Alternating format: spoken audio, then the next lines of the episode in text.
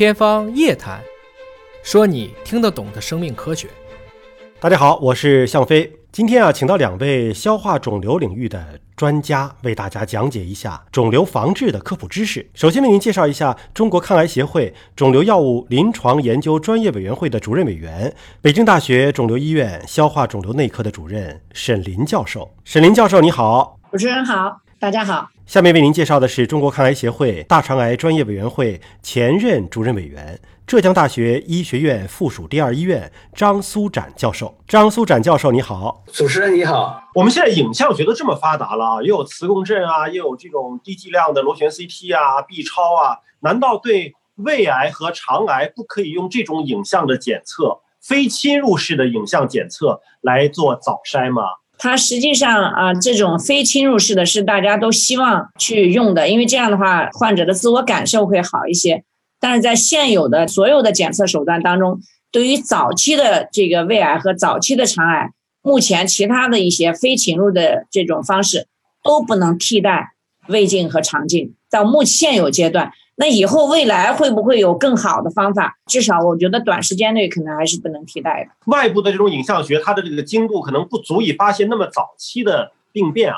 但现在不是说有一种胶囊胃镜啊？吞一个胶囊吃进去，然后它就连胃连肠，反正最后要排出来的嘛，是不是这一圈的都能够拍到了？这个在临床上应用的多吗？靠谱吗？胶囊的那种胃镜，它主要还是做小肠的，就是因为我们两头够不着的地方，而且这个腔道呢，它相对来讲比较窄，所以说它看的相对来讲就是会比较单一。你只要把肠道准备好，它还是可以看。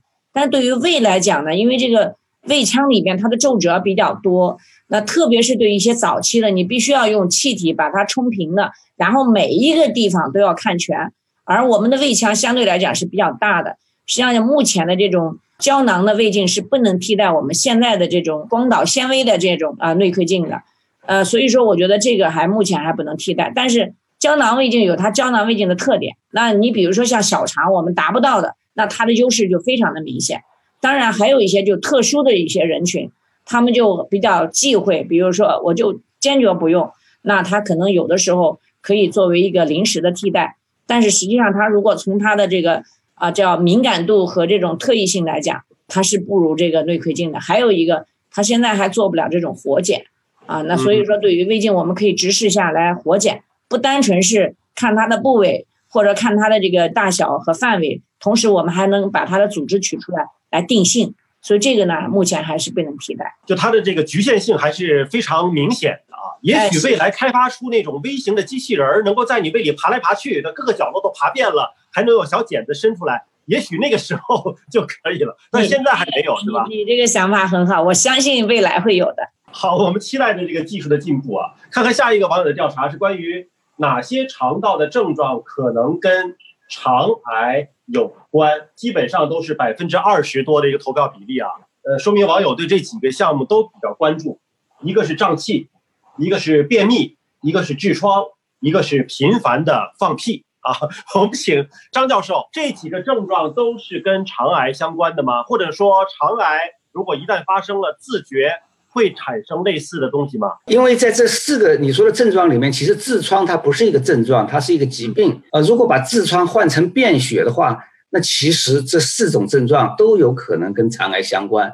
但是呢，又不能说有了这个症状就一定是肠癌。呃，其实，在整个所有有这些症状的人当中，真正是肠癌的比例并不是那么高，大概只有百分之十左右的人，他最后发现是肠癌，而更多的是由于其他的一些问题。导致的这些症状吧，所以大家不用说盲目的去害怕和担心。就像刚才两位教授讲到的，呃，不管是胃癌还是肠癌，在早期其实很难有自己感觉到的非常明显的症状的，可能有一些蛛丝马迹。但是如果你要想放心的话呢，还是要去做肠镜、去做胃镜，才能够更加精准的了解是不是有早期的病变。那么说到这个胃癌，我想问问沈林教授。因为我认识一位老艺术家啊，今年已经八十多岁了。他这个发现胃癌的时候，可能是也是比较早，但他亲自跟我讲过，说他的那个胃啊，切的已经只剩下很小的一块了。但是已经有十多年过去了，他现在仅仅是什么呢？少食多餐，就是每顿饭不能吃太多，因为说胃已经很小了。那每天呢，饿了就吃点，饿了就吃点。可是精神矍铄，整个状态非常好，是不是？整个现在胃癌的术后的恢复情况整体都是相当乐观的呢？是的，对于一些早中期的那个胃癌病人，实际上手术还是他的这个最重要的根治的手段。那么现在除了这种叫胃大部，你刚刚介绍的那位病友，他主要可能是胃大部切除，留了这个很少的一部分，五分之二可能不到。但实际上现在还有一种叫全胃切除。就如果他的病变呢范围相对来讲比较大，或者是比如说刚刚说的跟遗传相关的，那可能就要把它全胃切除。全胃切除的这些病人，我们可以用肠代胃来给他做这种呃结构的重建、消化道的重建。那这些病人实际上他可以生存的非常好，只要他肿瘤不复发转移，他可以像正常人一样的健康长寿。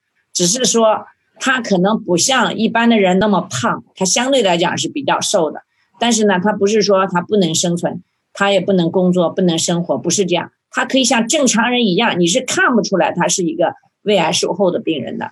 而且这种呢，其实啊，在国际上这样的病人长期生存有的是。那我甚至我还有一个病人的这个夫妇俩，都是这个胃癌，他们俩就是一个是全胃切除，一个部分切除，都已经九十岁左右，两个人都还很好。实际上，他这种结构重建、消化道的结构重建以后，他完全可以满足他的整个的。进食和消化和这个吸收的这个功能的。您刚才说到的就是部分切除，毕竟还保留了一部分自己的胃啊，尽管小了一些。可是全胃切除是要给他一个人工的胃，但人工的胃怎么分泌胃液呀？所有的消化的这些不都是要胃来分泌吗？呃，是的，他这个全胃切除以后啊，他的胃里面的很多的分泌的一些消化酶，它相对来讲就是缺乏，所以有些机械人他在开始的阶段。他的饮食那个消化的能力会比那个原来的正常状态下，它是比较弱的，所以有的时候我们会给他补充一些消化酶，就人工的补充一些消化酶。但实际上呢，你如果在整个的这个结构重建以后，他通过饮食的调节，就是饮食的这种平衡的分布，把它这种不容易消化的这些食物给它改变，通过我们这个营养师给他改变以后，他完全可以适应，因为我们还有大量的从。胆道分泌的一些这种胆盐，还有很多的一些这个消化酶，还有胰液的消化酶，它可以大部分的可以替代胃原来的消化功能。而通过这种消化道重建，它是用肠代胃，就慢慢慢慢的，它那种储存的那个能力啊，也有一些改变。所以说它是完全可以代偿的。人呢是一个非常非常精密的一个仪器，比我们现在所有的这种人工的仪器都要精密，所以它可以通过这种自我的调整来修复这种改变，或者来。改变、改善这种状态。那我想问问张素展教授，针对肠癌，是不是首选的也是做手术切除呢？其实我们讲一个癌，我们首先要明确它的分期。就通常我们会说一二三四期，也就是说一期、二期、三期都算是呃局部进展期肠癌，一期算是早期肠癌。那么如果已经超出了肠的范围，变四期了，已经有转移了，那治疗方式其实不一样的。那么一二三四期来讲呢，绝大部分我们认为。都是应该用手术，或者在手术以后加一些适当的辅助化疗，大概就可以治愈大部分的病人。但是到了四期病人呢，实际上现在的主张是，如果不是有症状的话，比如说肠梗阻啊、有肠道出血啊，没有这些症状的人，首先还是应该接受一些药物的治疗。那这个时候药物的，因为你同样用进去的药物，它不仅可以治疗肠道的肿瘤，还可以治疗这个肠道已经转移到肝脏啊、到肺部啊、到其他地方去的肿瘤。它是一种全身性的治疗，那么这种全身性的治疗呢，对这种四期病人来讲呢，它其实是最必须的。那么有时候我们会在四期病人经过全身性的治疗以后，他的肿瘤治疗效果比较好，他逐步的又被转化成一个可以局部切除啊、局部治疗的肿瘤了。那个时候我们再用手术的方法去治疗。所以肠癌整个来讲，其实我们很难讲，就是对一二三期比较早期的来讲，手术治疗为主，而对四期病人来讲。其实是药物治疗为主，那相对比较早期，因为我感觉肠比较长嘛，就不像说胃切了之后还可能要再拉个一段代肠上来，肠是不是就切了就切了，就不用代肠了？反正如果切干净了，复发的几率是不是也偏低呢？因为实际上我们讲肠小肠肿瘤本身很少见，其实真正的肠道肿瘤其实主要是结肠跟直肠，所以也就是我们通常讲的大肠。那么大肠来讲，它主要功能是储存粪便以及吸收水分。而我们手术的时候呢，常常又不至于把所有的肠都切掉，比如说右边或者左边切右半结肠，左半结肠就可以了。那么比较麻烦的呢，是比较靠近肛门的肿瘤。那么比如说在肛门一般八公分、七公分以下的肿瘤呢，如果比较晚期的，如果做手术呢，可能就会需要做一个人工肛门。那个时候就是粪便的改道，就是说做肠道造口。那么这个粪便呢，就从肚子上、就腹壁上另外做一个口排出来。那么有些病人呢，常常就不愿意接受这样的手术。那么我们也对这种病人呢，有时候开始也不一定马上就去做手术，而是用一些放射治疗啊、化学治疗、药物治疗啊等等，把这个肿瘤变成比较早期，甚至有时候把它基本上打没有了。这样呢，就有可能可以提高把这个肛门保留下来的比例。当然，也有一些就治疗也效果不好，而它又是非常的低，那就没有办法，那还是要接受手术治疗。这个时候就要把肛门就毁损掉了。